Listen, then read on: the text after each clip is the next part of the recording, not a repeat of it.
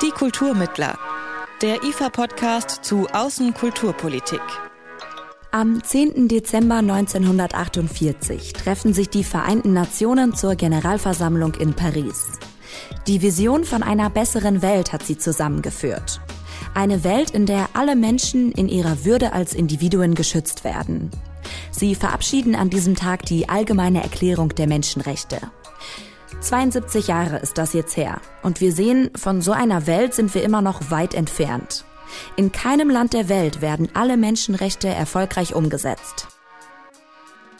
Hi und herzlich willkommen zu einer neuen Folge von Die Kulturmittler, dem IFA-Podcast zu Außenkulturpolitik. Wir nehmen den Jahrestag der Erklärung der Menschenrechte zum Anlass, um zurückzuschauen. Warum wurden sie damals eingeführt? Welche geschichtlichen Ereignisse waren Einschnitte für die Menschenrechte? Und wir wollen auch auf heute blicken, denn die Menschenrechte werden teilweise massiv verletzt. Was bedeutet das für Aktivistinnen und Aktivisten? Und wie herausfordernd sind gesellschaftliche Entwicklungen wie der Klimawandel und die Digitalisierung für das Konzept der Menschenrechte? Dazu kann uns mein Gast einiges sagen. Mein Name ist Barbara Lochbiller, ich bin Anfang 60, lebe in Berlin und habe die letzten 30 Jahre Menschenrechtsarbeit gemacht. Ich äh, bezeichne mich als Menschenrechtsexpertin, weil ich dazu gearbeitet habe in den 90er Jahren in Genf, auch parallel zum Menschenrechtsrat der UNO für eine Antikriegs- und Frauenrechtsorganisation. Dann war ich zehn Jahre lang Generalsekretärin von Amnesty International in Deutschland und dann von 2009 bis 2019 grüne Abgeordnete im Europaparlament mit einem Schwerpunkt auf Menschenrechtspolitik. Aktuell bin ich jetzt ehrenamtliches Mitglied im UN-Komitee gegen erzwungenes Verschwindenlassen in Genf und Mitglied in einem äh, Verein, der sich verfolgte Menschenrechtsverteidiger engagiert in Genf auch und äh, gebe ein Seminar an der Uni in Erlangen in einem englischsprachigen Master zu Menschenrechten. Wir sprechen also über Rechte, die theoretisch jedem zustehen, allein aufgrund seines Menschseins. Warum ist das aber hier in diesem Podcast Thema, in dem es ja um Außenkulturpolitik geht? Also erstmal, die Menschenrechte sind das Fundament der deutschen Außenpolitik. Und sie gehören zum klaren Selbstverständnis des IFA. Seit über zehn Jahren verleiht das IFA den Theodor Wanner Preis, der ab dem nächsten Mal allerdings anders heißen wird, nämlich IFA-Preis für Frieden, Völkerverständigung und den Dialog der Kulturen. In Memoriam Theodor Wanner. Theodor Wanner ist übrigens der Mann, der vor über 100 Jahren die Idee zur Gründung des IFA hatte. Und der nach ihm benannte Preis ging 2016 zum Beispiel an die Menschenrechtsorganisation Human Rights Watch. Und in diesem Jahr hat das Auswärtige Amt die Elisabeth Selbert-Initiative ins Leben gerufen und das IFA mit der Umsetzung betraut. Dabei geht es um ein Schutzprogramm, das Menschenrechtsverteidigerinnen und Verteidigern einen befristeten Aufenthalt in Deutschland ermöglicht. Zukünftig soll die Initiative noch wachsen und den Schutz von Menschenrechtsverteidigerinnen auch in den Herkunftsregionen stärken. Insgesamt kommt Deutschland bei der Durchsetzung der Menschenrechte eine besondere Rolle zu. Um zu verstehen, warum, schauen wir uns erstmal an, welchen Ursprung die Menschenrechte eigentlich haben. Wieso wurden sie damals am 10. Dezember 1948 von den Vereinten Nationen verabschiedet? Nun, der Schrecken und das Entsetzen über die Grausamkeiten des Nationalsozialismus und des Zweiten Weltkriegs, die saßen tief. Und da haben sich die damaligen Mitgliedstaaten der Vereinten Nationen verpflichtet, auf diese Verwirklichung der Menschenrechte und Grundfreiheit von allen Menschen, dass sie darauf hinarbeiten. Und so steht es, ich zitiere in der Allgemeinen Erklärung der Menschenrechte, als das von allen Völkern und Nationen zu erreichende gemeinsame Ideal. Das haben sie niedergeschrieben. Also unabhängig, welche Religion sie haben, aus welcher Region sie kommen, das sind die Rechte, die allen Menschen innewohnen. Die werden nicht verliehen, sondern die hat jeder quasi, weil er oder sie ein Mensch ist. Es gab natürlich auch davor schon in anderer Form oder in einzelnen Regionen und Ländern Menschenrechtserklärungen und so weiter, aber hier war das das erste Mal innerhalb der Vereinten Nationen. Können Sie das einmal zusammenfassen? Was waren das für Rechte, die damals verabschiedet wurden? wo das Recht auf körperliche Unversehrtheit, zum Beispiel, dass man nicht gefoltert wird, Meinungsfreiheit, auch ähm, frei zu sein vor Not, also Recht auf Nahrung, Recht auf Bildung, solche Dinge wurden festgelegt und im Zentrum ist eben auch äh, der Gedanke, dass die Würde des Menschen unantastbar ist, so wie sie auch in unser Grundgesetz übernommen wurde. Sie haben die letzten 30 Jahre zu Menschenrechten gearbeitet. Das heißt, Sie haben auch viele Ereignisse mitbekommen, die eine große Bedeutung für die Menschenrechte weltweit hatten. Welche großen Einschnitte haben Sie in Ihrer Arbeit miterlebt? Also jetzt die positiven äh, Einschnitte, das war zum Beispiel die Weltmenschenrechtskonferenz 1993 in Wien. Äh, Im Vergleich zu 1948 waren ja da viel mehr Staaten des globalen Südens unabhängig, nicht mehr unterm Joch einer Kolonialmacht. Und da hat man sich in Wien mit viel äh, Debatten und Auseinandersetzungen doch verständigen können, dass die Menschenrechte universell gültig sind und wirklich 99 Prozent der Regierungen der Welt haben sich äh, dem unterworfen. Das heißt, sie haben also anerkannt, dass man das nicht verwässern darf und untergraben darf. Und deshalb, wenn ich jetzt dann in meiner Arbeit als Abgeordnete oder für Amnesty International es mit äh, Diplomaten aus einem Land zu tun hatten, die von lassen wir sagen, von, aus Asien waren und die dann gesagt haben, na ja, also was sie von uns fordern, das ist westlich äh, und eben nicht universell gültig, äh, konnte ich mich sehr gut immer auf diese äh, Vereinbarung des Abkommens von Wien und den Aktionsplan darauf verständigen. Also das war ein positives Ereignis. Einschneidend für Menschenrechte sind aber leider auch immer große Verwerfungen.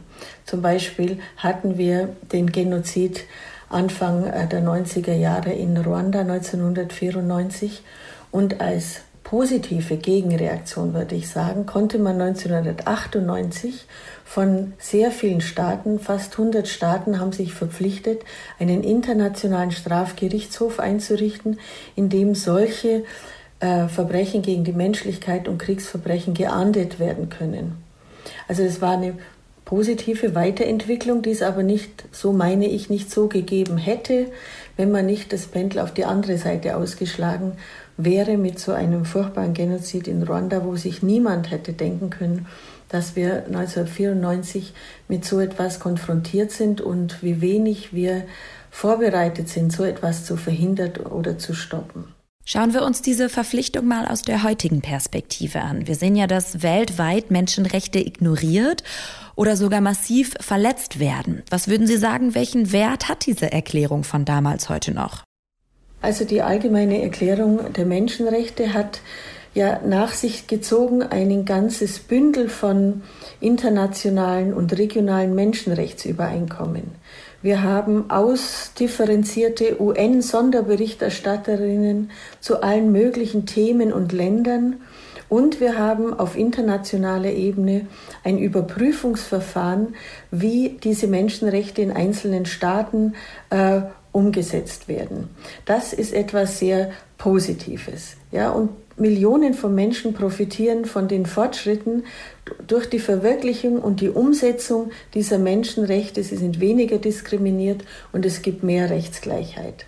Gleichzeitig sehen wir heute aber auch, dass damit nicht alle Probleme gelöst sind. Wir haben eine Situation, wo es circa 70 Millionen Menschen gibt, die weltweit auf der Flucht sind von Krieg, von Terror, von schweren Menschenrechtsverletzungen. Wir haben zunehmend wieder äh, Hunger. Wir werden ähm, sehen, dass bedingt durch den Klimawandel noch mehr Menschen die Heimat verlassen müssen. Also das ist eine, eine Entwicklung, die man nicht einhegen konnte, ja, durch diese, allein durch die Verfasstheit von Menschenrechten. Und deshalb muss man jedem Land eigentlich sehen und in jeder Region, dass es in manchen Menschenrechtsbereichen äh, sehr gut gelungen ist, die umzusetzen und einzuhalten und an manchen überhaupt noch nicht. Und da ist der Graben zwischen dem Anspruch und der Realität noch sehr groß. Was sind denn die Bereiche, in denen die Menschenrechte eben noch nicht ausreichend umgesetzt sind? Also die Rahmenbedingungen, in denen man Menschenrechtsarbeit machen kann, für Organisationen, aber auch für Aktivisten und Aktivistinnen vor Ort, die sind sehr schlecht geworden, würde man sagen, in den letzten 20 Jahren.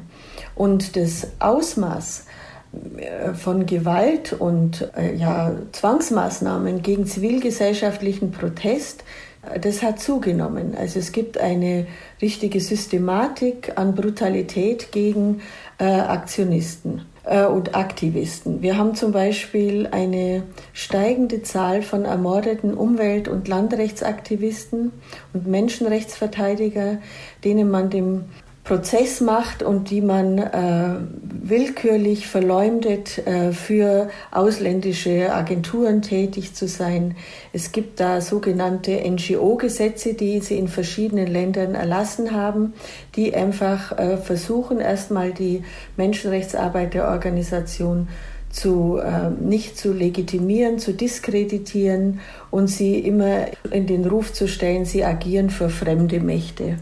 Das äh, sehen wir äh, vor Ort in den einzelnen Staaten, aber autoritäre Regierungen sind auch innerhalb der UN äh, scheuen nicht davor, ihre eigenen Landsleute, die da zu Menschenrechtsproblemen reden, anzugreifen und auch zu bedrohen. Also das ist eine sehr besorgniserregende Tendenz. Dann sehen wir, dass ähm, es ähm, immer mehr autoritäre Regierungen gibt oder Regierungen, die äh, autoritär agieren. Das heißt, sie äh, verletzen nicht nur einzelne Menschenrechte ihrer Bürger und Bürgerinnen, sondern in ihrem Regierungsverhalten widersetzen sie sich oft offenkundig dem, was eigentlich der Kern der allgemeinen Erklärung der Menschenrechte ausmacht, nämlich dass alle Menschen gleich sind vor dem Recht, dass es unveräußerliche Rechte sind und dass sich alle der Herrschaft des Rechts beugen müssen. Und da sehen wir also in vielen Staaten, auch bei uns in der Nachbarschaft in Europa, dass ähm, es unverhüllten Rassismus gibt, dass eine Rhetorik der Ausgrenzung und der Diffamierung von Minderheiten oder Andersdenkenden zunimmt und es auch unverhohlene Angriffe gibt auf äh, menschenrechtliche und rechtsstaatliche Standards. Und die gibt es eben nicht nur in dem globalen Süden, sage ich jetzt mal, sondern auch bei uns. Denken Sie an die Einschränkung der Rechtsstaatlichkeit und der Justiz in Ungarn und Polen, die jetzt ja auch wieder innerhalb der EU auf der Tagesordnung sind, weil die äh, Staaten sich weigern, sich äh, rechtsstaatlichen verpflichtenden Normen äh, zu fügen. Das fängt ja schon bei was ganz Elementarem an, wie bei Wasser beispielsweise. Teilweise haben Menschen auf der Welt keinen Zugang zu fließendem Wasser. Wie kann das denn sein, mehr als 70 Jahre nach der Erklärung? Sind die Menschenrechte mittlerweile zu einem Luxusgut geworden? Nein, äh, das glaube ich überhaupt nicht. Sie sind der Kern und die Grundlage von guter Regierungsführung und kein Nice to have. Und äh, die Kämpfe, die Menschen führen in ihren jeweiligen Ländern und Regionen, um ein gutes Leben, um ein Leben frei von Not und frei von äh, unterdrückerischer Herrschaft und Ausbeutung, die sind immer geknüpft an der Forderung nach ähm, grundlegenden Dingen des Lebens wie äh, Zugang zu äh, gesundem, gutem Wasser und dass man das nicht äh, privatisiert.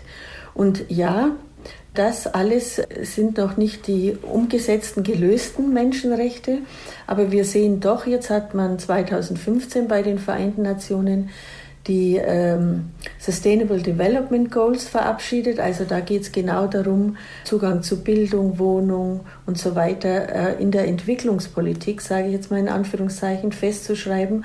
Und da hat man explizit einen menschenrechtlichen Anspruch reingeschrieben und die Regierungen aufgefordert, es ist eben ein Recht der Bevölkerung dass sie dafür sorgen, dass es ein gutes Bildungssystem geben muss, zu dem alle Zugang haben und sich das nicht nur erkaufen sollen, Zugang äh, zu gutem Wasser. Aber das hängt äh, zusammen nochmal konzeptionell auch bei den Menschenrechten. Da hat der Einzelne keinen direkten einklagbaren Anspruch äh, gegen die ähm, äh, Regierung, wenn sie nicht aktiv jetzt nur eine bestimmte Gruppe, eine bestimmte Ethnie ausschließt, an gutes Wasser zu kommen. Dann kann man sagen, das ist Regierungshandeln. Sondern die Regierung kann immer sagen, wir sind noch nicht so weit in unserer Entwicklungspolitik und deshalb ist individuell der Mensch nicht betroffen. Also das ist eine andere Auseinandersetzung, als wenn jetzt mein Recht auf Meinungsfreiheit verletzt wird oder die Regierung einfach Folter zulässt und nicht dagegen vorgeht. Da kann sie direkt handeln. Bei dieser Armutsbekämpfung ist es so generell gesprochen eben nicht möglich, das individuell einzuklagen. Im Vergleich zu 1948, als die Erklärung verabschiedet wurde, hat sich einiges verändert. Die Digitalisierung durchdringt alle unsere öffentlichen und privaten Lebensbereiche. Wir geben jede Menge Daten von uns preis, die gespeichert und weiterverarbeitet werden. Das ist aber eigentlich ein Eingriff in das Recht auf Privatsphäre. Was die Digitalisierung für den weltweiten Aktivismus bedeutet, darüber habe ich hier im Podcast übrigens vor ein paar Monaten mit Geraldine de Bastion gesprochen. Sie setzt sich dafür ein, dass Menschenrechte auch im digitalen Raum umgesetzt werden. Wenn ihr dazu mehr wissen wollt, dann hört doch gern mal rein. Das war Folge 17. Die wohl dramatischste Entwicklung ist der fortschreitende Klimawandel und seine Auswirkungen auf die Menschenrechte. Die Rechte auf Nahrung, Gesundheit oder Wohnraum beispielsweise sind für viele Menschen durch steigende Temperaturen und Umweltkatastrophen stark bedroht. Den Regierungen fehlt eindeutig der politische Wille, sich dafür einzusetzen, kritisiert Barbara Lochbieler. Die Digitalisierung bietet hingegen auch Chancen, stellt sie fest. Also zum äh, digitalen äh, Fortschritt denke ich ist erstmal positiv, dass wir in der Lage sind, sehr schnell Menschenrechtsverletzungen äh, zu kommunizieren weltweit, äh, dass es möglich ist, äh, vernetzt zu agieren für die Menschenrechtsbewegung. Sie haben auch Zugang, egal wo sie sind, wenn Sie Internetzugang haben äh, zu UN-Dokumenten. Sie müssen da nicht äh, persönlich hingehen und Sie können gut dokumentieren, was Sie vor Ort haben. Ich nehme jetzt mal ein Beispiel. Man sagt dazu forensische Architektur. Das sind also Experten, die sehr gut aufgrund von Bildmaterial analysieren können, dass es illegale Drohnenangriffe in Pakistan gegeben hat oder äh, in welchem syrischen Heimgefängnis wie gefoltert wurde. Das können Sie alles rekonstruieren. Oder in der Arbeit, in der ich jetzt äh, tätig bin im ähm, UN-Komitee gegen erzwungenes Verschwindenlassen da äh, sehen wir auch, dass, also wir gehen immer davon aus, dass die Menschen, die verschwunden sind, noch am Leben sind und wir äh, richten die Suche immer danach aus, dass wir sie lebend finden. Es kann natürlich sein, dass äh, die auch verstorben sind, weil der Konflikt länger zurückliegt und gerade zum Beispiel jetzt im Irak, zu dem ich arbeite, gibt es auch viele Massengräber, die noch gar nicht geöffnet sind. Und da gibt es neueste Technologie und Erkenntnisse, wie man auch die Identität feststellen kann, die DNA auch nur mit den kleinsten Leichenteilen. Und das ist sehr hilfreich, um die Identität einer äh, toten Person äh, feststellen zu können. Also das sind alles Dinge, die sehr äh, positiv sind. Äh, mit dem Klimawandel ist es so, dass die UN einen eigenen UN-Sonderberichterstatter hat, der dieses Thema Umweltrechte, Klimawandel und Menschenrechte äh, bearbeitet, immer wieder dokumentiert und äh, dann auch Berichte rausgibt, wie sich zukünftig auch menschenrechtliche Schutznormen in diesem Bereich entwickeln können. Ein Teilbereich davon ist es, dass wir schon auch schon 10, 15 Jahre lang fordern und diskutieren, es müsste eigentlich einen eigenen ähm, Schutzstatus geben für Menschen, die aufgrund des Klimawandels ihre Heimat verlassen müssen, weil die Böden versalzt sind und nicht ertragreich oder es zu mehr äh, Wirbelstürmen und so weiter kommt. Hier gibt es auf Regierungsebene keinen politischen Appetit, dieses Thema aufzunehmen und in eine Konvention zu äh, gießen. Das ist sehr äh, bedauerlich, weil es ist ja faktisch so, dass eben Menschen aufgrund des Klimawandels fliehen müssen. Und hier äh, ist es nach wie vor erst in der Diskussion unter NGOs oder Flüchtlingsorganisationen, die das fordern, ist aber noch nicht weit gediehen innerhalb der UN. Das heißt, was braucht es jetzt an Handlungen, um durch Entwicklungen wie dem Klimawandel zum Beispiel nicht noch mehr Menschenrechte zu verletzen, sondern sie eben zu schützen? Also ich würde sagen, es braucht Erweiterungen, ausdifferenzierte Konventionen, aber es braucht vor allem den politischen Willen äh, einzelner Staaten äh, durch die Regierungen oder Regierungsgruppen, zum Beispiel Mitgliedstaaten der Europäischen Union, die dann so eine Entwicklung einer Konvention einbringen, für Unterstützung sorgen innerhalb der Vereinten Nationen und das dann auch umsetzen können. An diesem mangelt es aber, insbesondere wenn es um die Rechte von Migranten und Flüchtlingen äh, geht. Wir hatten vor zwei Jahren, Ende 2018, die große Weltkonferenz in Marokko, wo der Global Compact on Migration verabschiedet wurde.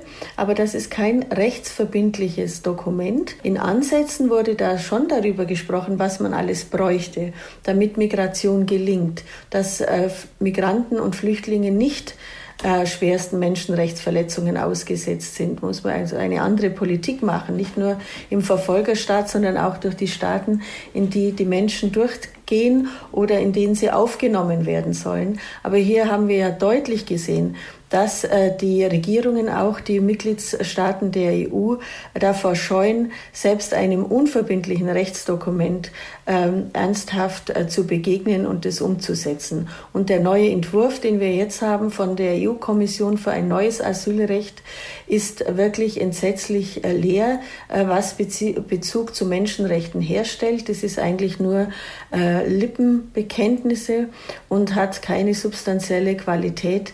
Menschenrechte rechtsbasierte Flüchtlingspolitik zu machen. Das Thema Krankenversorgung spielt ja auch jetzt gerade eine große Rolle in der Corona-Pandemie. Dadurch haben sich auch sehr viele Ungleichheiten auf dieser Welt nochmal verstärkt, beziehungsweise sie sind nochmal deutlicher geworden. Welche Auswirkungen hat denn die Corona-Pandemie auf die Menschenrechte gerade? Das Recht auf Gesundheit ist ein Menschenrecht. Das heißt ja, dass der Staat dafür sorgen muss, dass er so gut er kann, jede Person die bestmöglichste äh, Krankenversorgung bekommt, wenn sie krank wird. Und das sieht man ja in unterschiedlichen Staaten, wo es keine Krankenversicherung gibt, wo das Gesundheitswesen nicht gut ausgebaut ist, dass die Menschen sich nicht behandeln lassen können. Das ist so eine äh, Situation. Und als Lehre von äh, dieser, aus dieser Pandemie muss sicher sein, dass Einzelstaaten und Regionen und auch die Weltgesundheitsorganisation selber sich noch besser einrichtet auf die Bekämpfung so einer äh, Pandemie. Dann, es ist sehr unterschiedlich, wie die Menschenrechtsverletzungen sind. Jetzt nochmal beim Kampf gegen erzwungenes Verschwinden lassen. Wenn Sie melden, wenn ein Verwandter von Ihnen verschwindet, dann müssen Sie zu einer Behörde gehen. Dann wird, werden Sie wahrscheinlich auch selber nachfragen, ob er vielleicht in dem oder in dem anderen Gefängnis ist oder so weiter. Wenn Sie aber permanente Ausgangssperre haben und die Behörden nicht offen haben, können Sie das nicht machen. Wir selber bei der UNO haben die Situation, wir können auch nicht tagen, wir können die Berichte der äh, Regierungen nur online entgegennehmen. Also wir sind eingeschränkt darauf. Ich denke, solche Art von ähm, ja, Fehlentwicklungen, die es schon vor Corona gab, die muss man eben jetzt deutlicher sehen und dann konkret äh, Politik dazu machen. Und das gilt für jede Ebene. Das gilt für eine internationale äh, Einrichtung wie für eine lokale Kommune vor Ort. Und es darf nicht äh, die Situation entstehen, ähm, dass es eben dass jetzt niemand mehr nachhält bei den Menschenrechten, weil die UN-Gremien und die anderen Menschenrechtsgremien nicht mehr arbeiten. Da muss man ein Mindestmaß an Arbeitsfähigkeit aufrechterhalten. Kommen wir nochmal auf Deutschlands besondere Rolle hinsichtlich der Menschenrechte zurück. Die Menschenrechte wurden festgelegt als Reaktion auf die Schrecken des Zweiten Weltkriegs. Und für die ist vor allem Deutschland verantwortlich. Deshalb hat sich Deutschland im Grundgesetz dazu verpflichtet, auf der ganzen Welt für den Schutz der Würde und der Grundfreiheiten der Menschen einzutreten. Die Menschenrechte sind also eigentlich das Fundament deutscher Außenpolitik. Das ist erstmal eine gute Grundlage. In der Realität steht diese Verpflichtung allerdings in einem Spannungsverhältnis zu anderen politischen Zielen.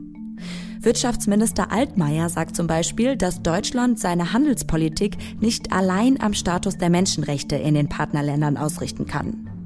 Zugespitzt also, wenn es um die Wirtschaft geht, dann kann man bei der Umsetzung der Menschenrechte ruhig mal ein Auge zudrücken.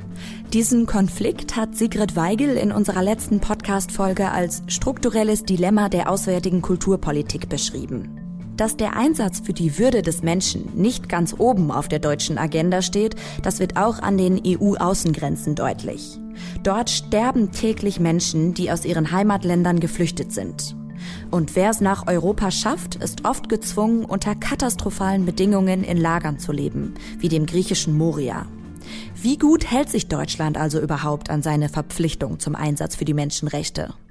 Also erstmal finde ich es positiv, dass Deutschland sich sehr lautstark und aktiv dafür einsetzt, dass diese Angriffe auf die multilateralen Institutionen wie die Vereinten Nationen und hier auch die Menschenrechtsschutzgremien dort, äh, dass diese Angriffe abgewehrt werden und dass es nicht zu einer Zerschlagung der internationalen Institutionen äh, kommt, weil die Angriffe sind schon äh, massiv. Also das ist sehr positiv. Hätten wir die Vereinten Nationen nicht, dann müssten wir uns ein neues System wieder aufbauen und wir würde, die Welt würde eigentlich in Chaos und äh, Krieg versinken. Also das ist ein wichtiger Ansatz. Und das ist gut, dass Deutschland das ähm, intensiv betreibt. Ähm, Spannungsverhältnis. Ja, die äh, deutsche Regierung hat eigentlich ein sehr äh, unterstützendes, positives ähm, Verhältnis zur Umsetzung der Menschenrechte, insbesondere der zivilen und politischen Menschenrechte. Wenn es aber dann in den Bereich geht, zum Beispiel jetzt wird in der UNO in Form einer Arbeitsgruppe äh, diskutiert, man bräuchte vielleicht eine rechtlich verbindliche Konvention zum Thema Wirtschaft und Menschenrechte oder wirtschaftliche Akteure und Menschenrechte. Und das äh, verfolgt eigentlich die deutsche Regierung nur sehr äh, ungern und äh, ich glaube auch in das deutsche Wirtschaftsministerium äh, hält sich sehr bedeckt und will nach, ähm, nach außen gar nicht zeigen, dass ihm das äußerst zuwider ist. Als Europaabgeordnete habe ich das in den letzten ähm, zehn Jahren auch immer wieder erlebt, dass dem so ist, dass dann eben halt zu wenig aktiv äh, gehandelt wird, äh, auch bei den anderen EU-Mitgliedstaaten, genau bei diesem Thema. Und der größte Widerspruch, das ist jetzt aber nicht in internationalen Bezügen, ist sicher auch bei der Flüchtlingspolitik zu sehen, wo es im Verbund äh, der EU-Asylpolitik äh, eigentlich nicht zu einer Politikentwicklung gekommen ist, die die Menschenrechte der Flüchtenden schützt oder fördert, sondern dass man eigentlich die äh, in Klammern setzt und erstmal denkt, also wir, das Ziel ist eigentlich, das Ziel ist, dass keine Flüchtlinge mehr kommen und sie eigentlich davon abgehalten werden, überhaupt an die Mittelmeergrenze zu kommen. Und da sieht man äh, doch, dass die einzelnen Regierungen erleben, dass sie, wenn sie das tun, dass wenn sie auch oft populistisch äh, reden, dass die Flüchtlinge nur Gefahr und äh, Zerstörung bedeuten und eben nicht äh, faktisch argumentieren oder menschenrechtlich, ähm, dass es da politische Gewinne gibt. Und das ist eigentlich das größte Spannungsverhältnis, äh, das mir begegnet ist innerhalb der EU und auch der deutschen Mitgliedstaaten, dass hier so ein klarer Schnitt ist, dass es in der Flüchtlingspolitik nicht mehr darum geht, wie kann ich die Menschen aufnehmen und schützen, sondern nur, wie kann ich sie abhalten, zu uns zu kommen. Und was dann ist, das interessiert mich nicht und am besten soll das meine Bevölkerung auch nicht zu Gesicht bekommen und es nicht von mir einfordern. Wenn wir jetzt auf diese 72 Jahre zurückblicken, die es die Menschenrechte jetzt gibt und sehen, wie sie heute trotzdem noch verletzt werden, was würden Sie dann abschließend sagen? Wie steht es gerade Ihrer Einschätzung nach um die Menschenrechte und was ist noch dringend zu tun? Ja, also die allgemeine Erklärung der Menschenrechte, das war eine Initiative von Regierungen als Reaktion auf die Grauen des Zweiten Weltkrieges. Und in der Zeit bis heute hat man versucht, die mit Leben zu füllen. Und das haben aber nicht nur Regierungen gemacht, das haben Menschen überall auf der Erde gemacht und dafür gekämpft. Es hat sich eine Menschenrechtsbewegung herausgebildet, Organisationen, aber auch Einzelne, die streiten, dass es in ihren Ländern rechtsverbindliche Übereinkommen und Schutz gibt, damit sie ein gutes Leben haben. Ich denke, ähm, das hat es in der Vergangenheit gegeben, dass dafür gekämpft wird und das gibt es auch heute. Und es wird es auch weiterhin geben.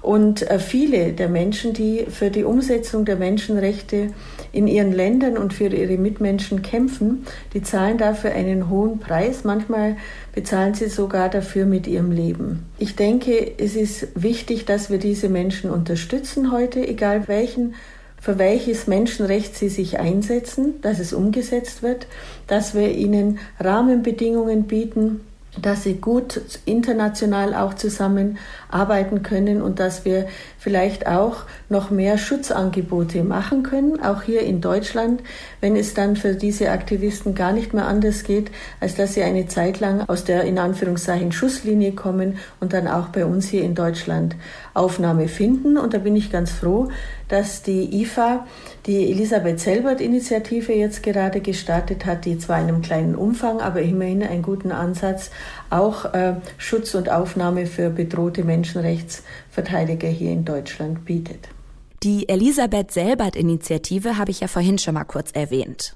Wer in seinem Heimatland wegen seines Einsatzes für die Menschenrechte bedroht ist, kann über diese Initiative einen sicheren Ort in Deutschland finden.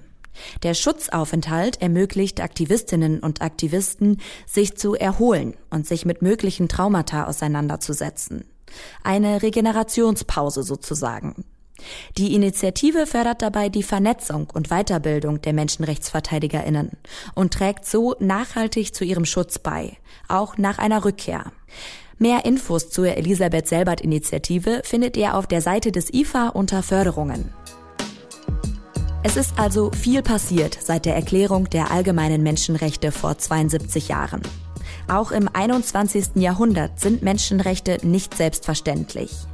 Aber Aktivistinnen und Aktivisten setzen sich gegen teilweise extreme Widerstände international dafür ein, dass sich die Situation Stück für Stück verbessert. Das war Folge 21 von Die Kulturmittler. Mein Name ist Helena Schmidt. Danke euch fürs Zuhören und macht's gut. Die Kulturmittler. Der IFA-Podcast zu Außenkulturpolitik.